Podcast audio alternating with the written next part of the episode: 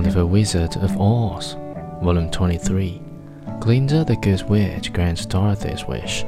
Chapter 3. Willingly, exclaimed Dorothy. Indeed, it is of no use to me now, and when you have it, you can command the winged monkeys three times. And I think I shall need their service just those three times, answered Glinda, smiling.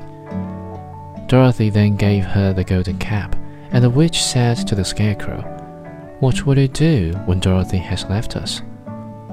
I will return to the Emerald City, he replied, for Oz has made me its ruler, and the people like me. The only thing that worries me is how to cross the hill of the Hammerheads.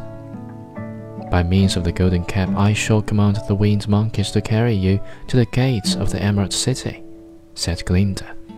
For it would be a shame to deprive the people of so wonderful a ruler.